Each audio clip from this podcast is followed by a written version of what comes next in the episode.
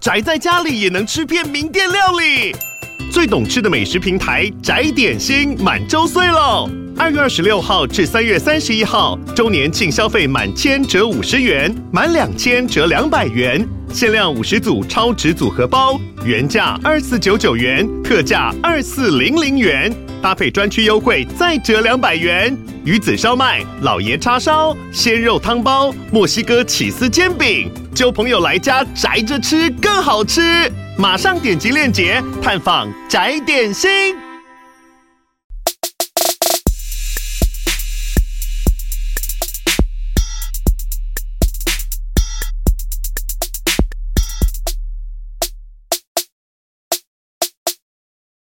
嗨，大家好，欢迎回到加密货币千万交易员的呢喃 Podcast。今天是减半倒数二十四周，我是主持人 Setos，在我旁边是千万交易员 Crypto。嗨，本集资讯由前股票操盘人、加密货币千万交易员以及研究员组成的呢喃猫投资团队提供。今天我们会谈论加密货币的投资热点、前地币种。如果想听的主题，欢迎在下方留言告诉我们哦。OK，那今天基本上如标题看到的，会跟大家分析一个很夯的空头。那至于这个空头该如何领才能收益最大化，这我们会讲。那当然今天也会跟大家讲另外一个。主题哦，也是导致我们现在紧急在录制的一个原因哦，就是美国重罚了币安四十三亿美元，并且要求他们创办人 CD 辞职嘛，对吧？所以两件大事，我们基本上都会做个分析。那当然，这件事情现在就分成，我觉得听众应该有两个两个反应啦。如果今天你是新听众的，你可能现在会很惊慌，想说：哎，啊，币安这个到底会不会跟呃前三大交易所 FTS 一样啊？去年突然就倒闭破产啊？因为遇到这么大的事情，或者是那不会倒闭破产的话，我钱到底该不该移出嘛？然后还是说整个币圈会因为这件事情迎来一个呃很大的下杀反转？那甚至我们该不该去做空 BNB 生态系的这些代币？有没有一些操作机会？大概是这样，我说我说新听众，那如果老听众在刚刚我念的这些问题啊，你边听都边笑，想说这有什么好分析的？哦，这就是 Setos 好不好？Setos 想说，嗯啊，这这个不都是已经讲烂了吗？为什么？因为其实我们在六月七号那一集哦，其实币安那时候也遭美国 SEC 起诉。然后大概有半年前了吧，算是一个考古题了。半年前其实我们针对这些都有做一个很完整的分析了。那我们那时候答案针对以上几题也基本上都是走否的，不要的。所以大家基本上如果对这这些议题有疑虑的，那就建议你直接去听一下上一集的整个分析，那一集是会做一个最完整的。那当然，我们今天也会针对这几个问题再讲一下，说为什么我们觉得呃不会，以及我们的一些考量是什么，就简单的帮大家摘要一下，让大家放心。那还是得针对这一次的重罚币安四十三亿美元的这部分，还有请 CD 辞职不这部分会引发的一些新的影响，做一个比较重点讨论，才是这集的重点。好了，那 Setos，不然你就快速的代替。大家思考跟回答一下，为什么你觉得不太会因为这件事情特别需要把用户的钱移出呢？然后也不应该随意的做空 BNB 或 BNB 的生态系呢？好，那这件事情快速讲一下，就是十一月二十二号，昨天凌晨的时候，美国司法部他们有宣布跟币安达成一个协议嘛？那因为过去几年他们对币安做了蛮多调查，所以。这次他们是说币安有违反三项规定嘛？那所以币安这边跟他们达成一个认罪协议，但作为条件呢，币安他们要支付四十三亿美元的天价罚款哦。然后 C E 本人也被罚了五千万美元，而且 CZ 同时他需要辞职哦，退下 CEO 的职位，然后由另外一位叫做 Richard Ten 的人来接任，而且 C E 在未来可能数年内都没有办法担任币安的高管。所以主要两件事嘛，第一个是币安被罚钱，第二个是 CD 辞职的。那其实细看里面的他们所写的内容呢，跟后来 CD 所做的回复，第一就是前面有提到嘛，这件事情大家到底要不要跑呢？目前来看应该是不需要的。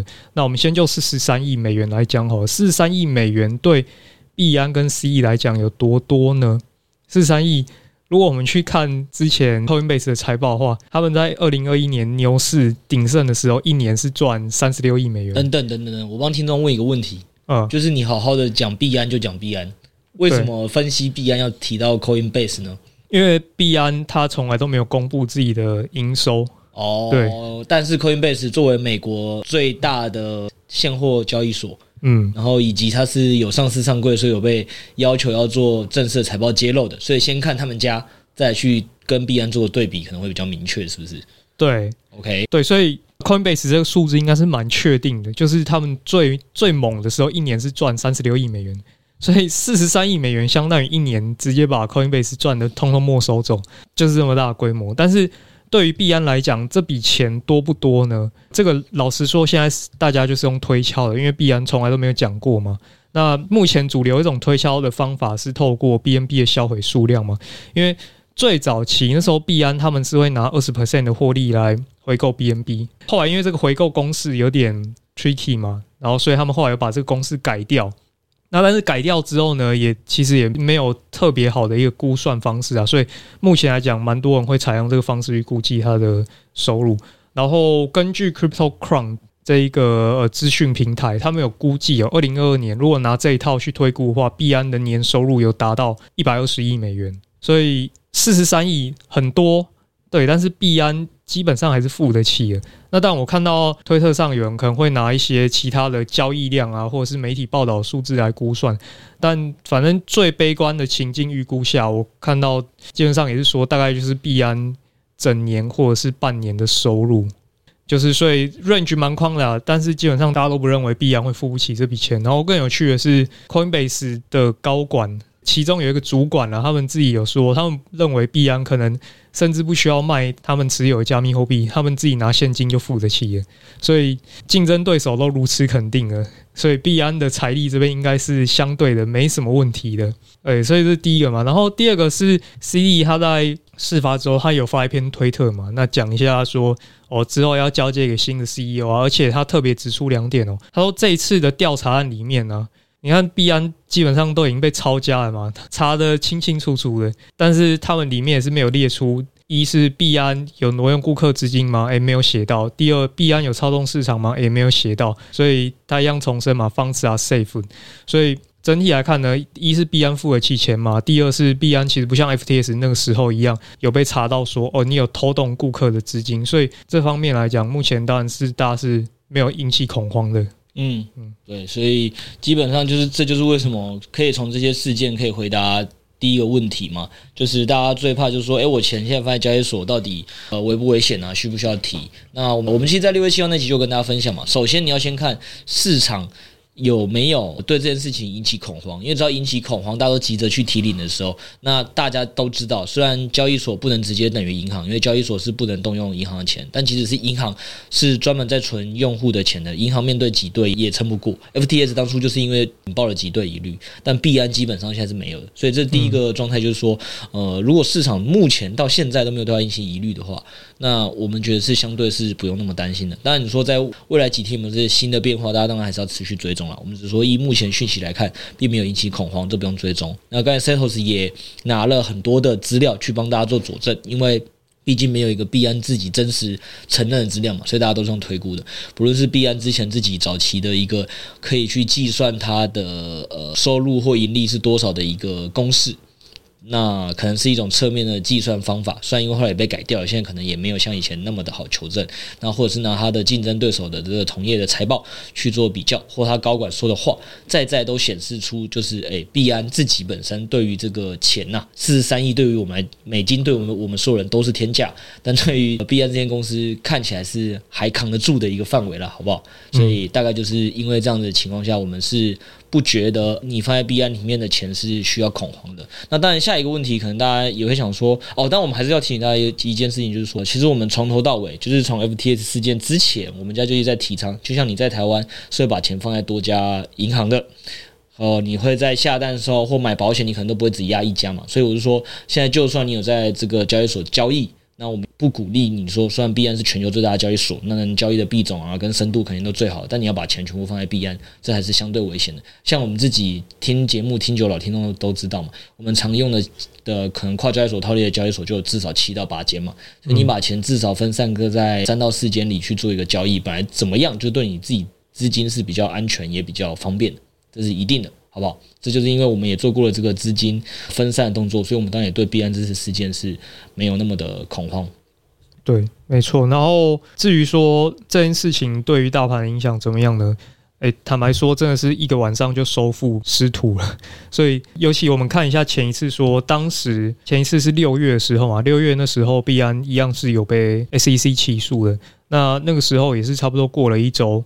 整个 BTC 就收复了嘛，甚至还拉上去，所以当时他会花了一个礼拜的时间反应嘛，然后到这一次其实可以看到没有发生太大的恐慌，所以可以看到说这个监管的力度啊，虽然是越来越加重，但是市场也是反应的程度越来越小了。然后如果我们去看一下说，呃，因为前面我们提到嘛，说到底要不要去操作 BNB、币安他们生态系的这个代币嘛？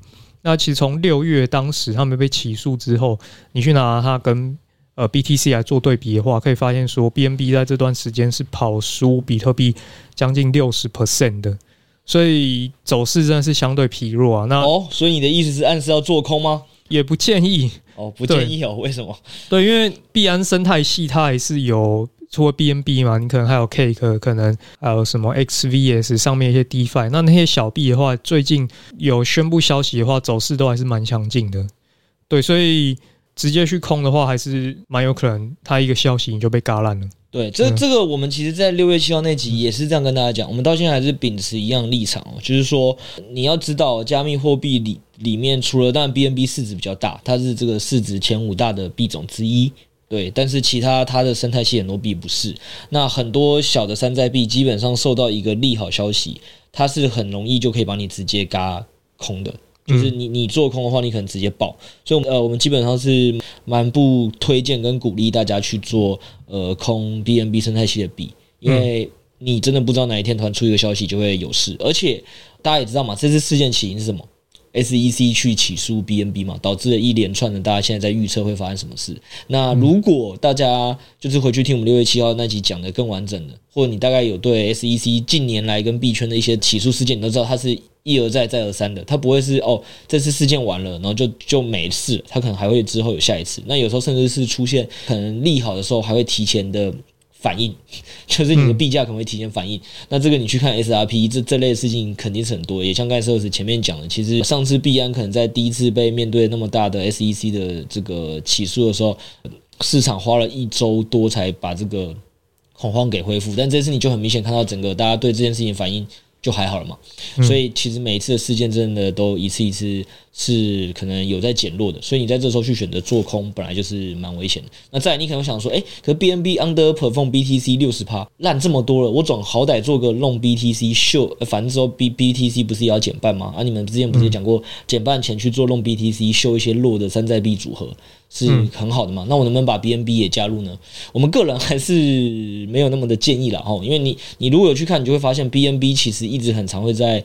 两百二跟两百那附近都会有一些强支撑，那其实现在这次跌完之后，离那位置也不远。你秀它的话，其实你反而是要会抓技术点位，你才能秀它的。那甚至来讲，比它更没有基本面的山寨币组合可多着呢。你没有必要白白就是抓着 BNB 打，你反而受伤几率可能更高。这市场上是一个投资是机会成本的概念嘛，就是有很多比 BNB 更好的可以做空组合，你何必特别空 BNB 呢？嗯，它只是刚好最近成为事件的主角而已，不代表它会一直很烂。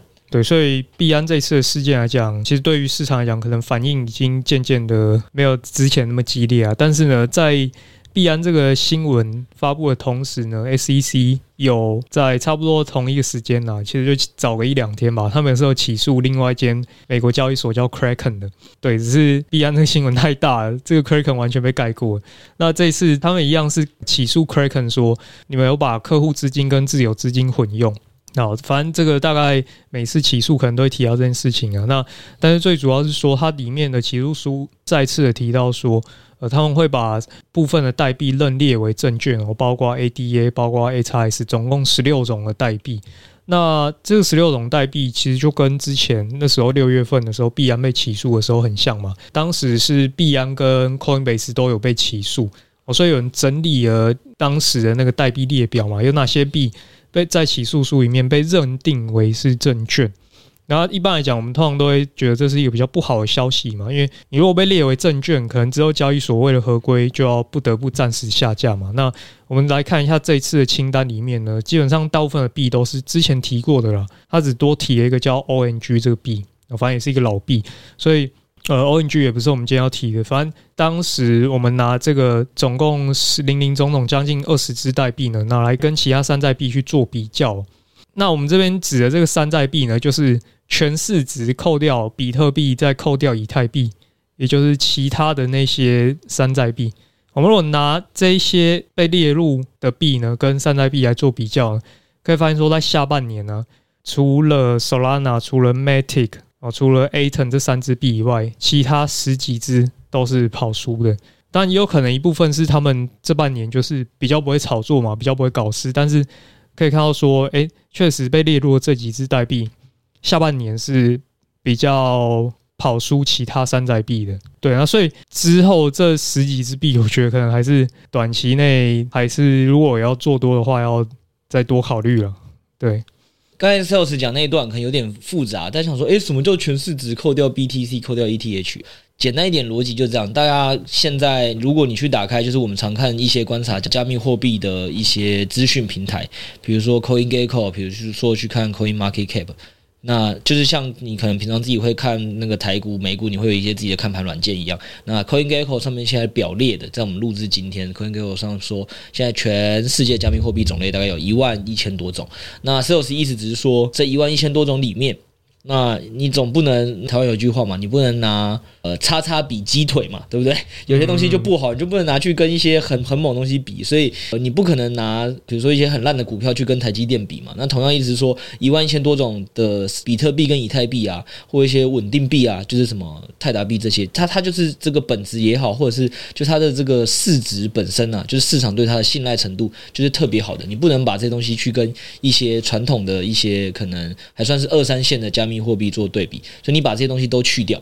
再去比，那其实还是有一万一千多只嘛。那 Seto 其实讲说，这个被 SEC 起诉的这二十几只的名单呐、啊，不论他在哪一个交易所，在起诉的时候被提到，这些交易所加起来这二十几只里面，几乎全部跑出这呃一万一一千多种山寨币组合的表现，好不好？大概里面只有三只是有赢的。嗯，对。那那三只 Solana、Matic、Atom 大概就只有这三只跑赢。那它基本上也都因为有个别的利好啦，所以才会跑赢。大概就是这样。所以大家可以知道，得到一个结论就是说，只要有被 SEC 起诉之后啊，那基本上啊，你在未来的那这段时间，通常除非你自己的代币，你知道这个代币有很多它自己的利好，否则它跑出这个整体的加密货币的组合的几率是很高的。所以大家就尽量不要先碰这些代币。嗯，对，对，所以大概是这样子啊。那下一个我们会跟大家聊说，Blur 的创办人也推出一个 Layer Two 叫 Blast。啊，重点是他有推出一个空投的计划。那这个 Blast 是在十一月二十一号，其实也就昨天的事情嘛，他们就宣布要推出这个新 Layer Two。那重点是为什么 Blur 创办人这个 title 会这么重要？那原因就是 Blur 这个品牌呢，之前在推出的时候，它第一波的空投。人均是三千美元呢、啊，所以当时有去撸的人都赚蛮多的哦，甚至有大户是撸到上万 U 的啦。所以这次大家就很期待说，这个创办人他是不是有人就在搞一波新的事情？那 Blur 这个东西呢，那时候有多猛哦？它是二零二二年底那时候才出来的 NFT 平台哦，当时 NFT 市场已经其实已经不太好了，但他们那个时候透过空投计划，其实空投不稀奇嘛，大家都会空投，问题是。你怎么样操作，让大家愿意来跟你玩？哦，那他当时出来的时候是跟币圈的一个大机构叫 Paradigm，就是 Paradigm 去扶持他的嘛。那么推出之后，就是迅速的透过他们的空投游戏，然后把市占率第一名的 OpenSea 给拉下来。然后到目前为止呢，Blur 已经占了 NFT 整个交易市场大约七十 percent 的市占率，那 OpenSea 大概只剩下二十 percent，所以。大概是短短一年的时间吧，他就成功翻转，从小虾米把这个曾经估值百亿的鲸鱼给拉下来了，逆袭这个王者啊，是真的成功，就代表他在商战上是很强的，起码过去是有成功经验。对，所以其实当时不知道为什么他们能够打赢 OpenSea 呢？就是因为呃，如果大家有去 OpenSea 买卖的话，应该都知道 OpenSea 的买卖界面就是一张一张图嘛。然后你如果要买那种可能一万张 NFT，你可能就要。一路滚下来，然后一张一张图片看，然后挑你喜欢的东西。就你比较像在买青菜水果啊，你要挑菜的外观那种感觉。但是 Blur 就直接跟你说：“哦，我不跟你玩这一套，我要把 NFT 当代币玩。”所以他们设计的界面都是把 NFT 设计成挂单布的形式嘛。诶，我今天要买苹果，我今天要买橘子，我不用挑外观，我一买就是十颗苹果，二十颗苹果。所以他让这个大家在买卖 NFT 的心态变成很像在买代币一样，一次就是买卖个几十张、几百张，然后这个东西就让当时 NFT 的流动性暴增嘛，因为哦，以前我是一张一张在买卖，现在我是二十张、三十张、上百张在买卖，那促成整个 NFT 市场流动性非常的好，大家也非常喜欢用。当然还有一个优势嘛，他们是零手续费，隔壁棚 OpenSea 要收二点五趴嘛，那我就收零 percent。你就是真的来我这边买卖，透过这个价格战呢，当时把 OpenSea 杀死了嘛。但是缺点就是，你这么频繁的在买卖，你的 gas 费就很贵啊，这个逃不掉的。因为以太坊主流 NFT 还是都在以太坊上嘛，那你每天在那边买卖，你就是逃不了这个 gas 费。所以他们这一波的诉求就是说，那我现在就要打造自己的 Layer Two，我要节省这个手续费，我要让它的流动性变得更好，让大家更把 NFT 的交易。理视为这个理所当然，不然你以前可能想说啊，现在 gas 费好贵，我不想要买卖。没有，他们就是想要打造自己的 Layer Two，来让这件事情更滑顺，然后以后大家在做交易时候，更不用体验那种高额的 gas fee 跟很卡的链。那当然，这个只是其中一个目标啦。他们的野心是说，以后不管你是 NFT，不管你是 DeFi，还是你是 SocialFi，你通通都可以来我这边上线。其实就跟跟其他 Layer Two 是一模一样的。只是他当初是想要做 NFT 嘛，但是其实他其他的东西都是可以上去的。那这个东西的特点在哪里呢？特点在于说，他们强调自动复利的概念。哦，自动复利也就是说，未来你的资产只要放在 Blast 上面，你放以太币来这边，我会帮你拿去质押；你放稳定币来这边，我会帮你压进去 MakerDAO。意思就是说，这个很像一个高利活存嘛，我钱丢进去。那我就算不动的时候，它也可以生利息。那以前的那个公链概念有点像是定存嘛。今天如果想要存钱，我还要自己去手动点。诶，我今天要存高利定存，我它才能够开始生利息嘛。那这个新公链，它的意思就是说，你钱只要放在我这，我就会自动帮你扔去生利息，有点像那个，有点像那种什么币安的余额宝啦。你闲置资产，它会自动帮你升息这种感觉。那透过这一点，它就直接拉开跟其他 Layer Two 的差距，主要是它的诉求。就是有在碰股票也知道啦，就是很多人会在跟你聊嘛，为什么有人不是很喜欢？就是你去领高股息，因为。如果你是要为了赚那个整个投股票最后市值增长，你应该是要把赚到股息做再投入的动作嘛？对对，那这时候又会出现啊，有些的平台它是股息你要自己发的时候，你再自己再投入，就你要自己再去平台上哎、欸、登录一次，注册一次，然后按说哎、欸、我要再买哪些股票，我要再投入，那才可以完成。那现在可能有一些另外平台说，假设你授权我。那你之后没领到利息，你领到当天哦，我就帮你投进去。这一来一回呢，它一是帮你省了时间，因为如果有在操作这个的股股票平台的朋友一定知道，有时候你也会忘记自己是哪一天领到股息，对不对？嗯。然后等你去登录再再去投的时候，你可能又过了一两个月，然后或者是你根本懒得上去做这些动作。那现在呢？哦，我这些东西都帮你做完，然后还帮你算一下，说你如果一年因为这样子你有做，别人刚好没做，都错过他他忘了去登录，他这个利息就只放在那边，你一年就会。跟他插入这资这资产可能就会差五趴。如果一年你可以领到利息是五趴的话，嗯、那他说这个五年后啊，大概就可以拉出一个二十七趴的差距。你跟你同年龄同年龄的人，五年后两个可能什么事都没干，一个人就比另外一个人多二十七趴的资产，就那种感觉。嗯，对，所以就等于是多一个利息的概念嘛。其实对于老手来讲，可能是真的没有差别，因为他自己去搞，绝对可以搞出更高的利息。但是对于小白来讲，这件事情就是。讲话蛮多步骤的，然后我觉得一个很很有趣的比喻是，有人觉得这个是他们这个是在打价格战嘛？因为这个新的公链，甚至他们上面的 gas fee 是会拿去分给开发者的。然后，所以你可以看出来说，诶，对于用户而言，我放在这个资产是可以自动复利的。然后，对于开发者而言，我在这边开发生态，我还可以拿到 gas fee 的收入。那所以它等于是相当于两边的人都让利了嘛，而以往的公链可能是 gas fee 自己收口袋，那它不是，它要让出去，所以这件事情很有点像在打价格战了。因为当时他们把 OpenSea 打下来，靠的也就是价格战嘛。诶，你收钱，诶，我不收钱，这个差距就拉出来了。但我们前面讲这么多诉求，坦白说，我们不就是想要来领个空投的吗？哦，对，所以这次的空投计划呢，就是大家蛮期待，因为一样又是原班人马嘛。一样是由 Blur 团队来主导，然后一样是由 Paradigm 这个币圈的大机构来投资哦。他总共这次也是融了两千万美元，所以起码我们知道他是有钱的嘛。对，那在这个空投计划宣布之后呢，其他条件就蛮简单，你就是要把资产先放到我这里来。那就到目前为止啊，它推出差不多一天，已经有八九千万美元在里面了。哦，所以这个蛮惊人的，它只花一天时间就超过很多半年甚至一年的 Layer Two 的进度嘛。那这个东西要怎么玩呢？而它的规则就是，你只要把以太币或是稳定币放到我这边来，你就会慢慢的累积积分。那你积分多的话呢，以后就可以拿这个积分来换空投的代币。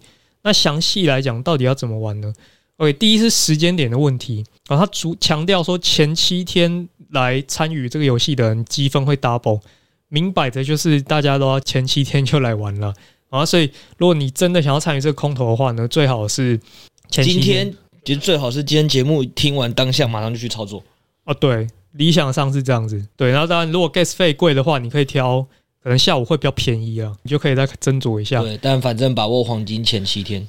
对，然后再来就是可以投的币种嘛，刚刚讲说你可以投以太币或是投稳定币，这两种都可以。好，那以太币的话呢，它投进去就会开始帮你质押嘛，大概是年化四 percent。所以这到手也是拿得到。那稳定币大概是目前应该是大概五 percent 左右啦。所以你投进去的时候，你一样是可以拿利息的哦，然后再额外再多拿一包空投，这个等于你双拿嘛哦。但是据说啦，目前是只有以太币可以拿到空投积分，然后稳定币那边拿不到，不确定是不是项目方这边有 bug。对，那只是目前我看到实测的结果是这样子。那所以我们知道嘛，就是第一个你越早参加越好，第二个你可以投以太币或稳定币。那规则就是，当然就是你存越多的金额，你拿的积分越多嘛。但是呢，除此之外还会有一些加码的条件。加码条件就譬如说，你存一一，你就可以转一次蛋；你存两一，你就可以转两次蛋。而且这个是你每周都可以转的。那你这个转蛋转出来，就是可以再额外再多拿积分。对，那这个是第一个。当然你存越多，你理论上你拿的分要越多嘛。然后第二个就是邀请制啊，就是。如果你先你去邀请你朋友来玩这个游戏的话呢，诶，你们存了以太币多于五颗的时候，你们还可以再额外转一次超级转蛋。那这个加码超级转蛋呢，它就会提升你的幸运值哦。那这个幸运值就会导致你之后转的分数可能会更高。所以原则上就是这样啊，就是你越早加入越好，然后你找越多朋友来越好，然后你投的币种越多，你的积分就越多嘛。但是呢，缺点就是他目前好像只奖励邀请的那个人了，就他不会奖励到被邀请的那个。所以现在有人主流的一个玩法就是说，哎，那你自己邀你自己吗？你就开一个小号，然后再用小号来邀请自己，那你就用小号来帮自己刷分数。哦，这个不确定之后会不会被官方调回来啊？但是目前看起来最聪明的玩法真的是自己邀自己，自己拿邀请码去邀请自己的小号。对，所以这这个大家可以去参考一下。但是保底的话，你当然，你如果只是想试一试，你零点零一一投进去也是 OK 啦，不用真的说两三千 U 就直接扔进去，小额也是可以玩的。OK，那但是呢，最后要提醒大家说，这个东西它最大的风险就是要锁仓，因为这个公链老实讲，现在就还没有开发出来，所以你现在钱转进去，其实是转到一个转到一个地址里面去啊。那这个这部分的资金就要到明年二月底。才能够拿出来，所以你等于有三个月的期间，你这笔钱是动不了的。那到当你真的拿出来之后，也是明年五月你才能拿到空投，所以周期大概是半年了。前三个月你钱动不了，然后到明年五月你才拿到空投，所以不建议诶为了这个活动去买以太币，不建议。那为什么我们要提这个东西呢？是因为之前其实节目有跟大家讲说，诶可以在好的时机点慢慢定投布底仓嘛。那你当时如果布的话，拿上来现在也是两千嘛，那你如果不打算在未来可能三个月内期间就把它卖掉，你还是想持有你这个底仓的话呢？诶，那你就蛮适合投到这个地方来的，因为一你一样领得到以太币利息，第二你明年还能够多拿一包空投，所以这个机会成本来讲是非常划算的哦。你如果是以太币币本位的话，目前应该是这一个东西是 CP 值算是相对高的啦。对，所以呃有拿底仓的话。也蛮推荐你这几天就来参与这个游戏了。好，所以总之大家现在听完了之后，就应该知道今天要做什么了吧？就是听完之后，马上如果现在 gas fee 不不高，就马上去参与，好不好？嗯、那如果 gas fee 高，就是尽量把握这个黄金七天期，赶快去参与就对了。然后再来一样老样子，好不好？我们节目讲到最后，就是一样是发钱的环节了，还是一样，就是有听我们节目老听众都知道这个。掰币啊，这几个月发钱发疯了，给我们的新用户，就每个月发嘛，每个月发。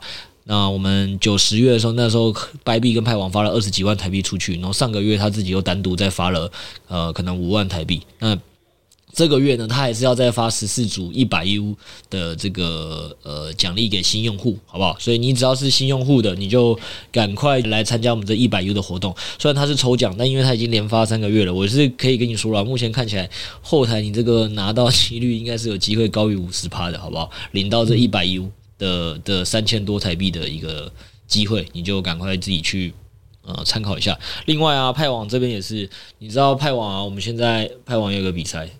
哦，一样非常的简单，他送钱送的不手软。石头，你有没有猜猜我们派网现在已经送了多少钱给我们的用户？应该有超过三千 U 吧？差不多就是三千 U，如你所说，嗯，他已经送了三千 U 给我们的用户了。那你想要领这个钱的方法也很简单，你现在就去点我们现在活动下方链接，你就有机会一起加入领这个三千 U 的一个奖池，好不好？嗯，那以上今天就跟大家分享这三个赚钱的机会。Bless 和赚钱机会，然后 Bybit 的赚钱机会，以及这个派网的赚钱机会。那到这边谢谢大家，下次见，拜拜。拜。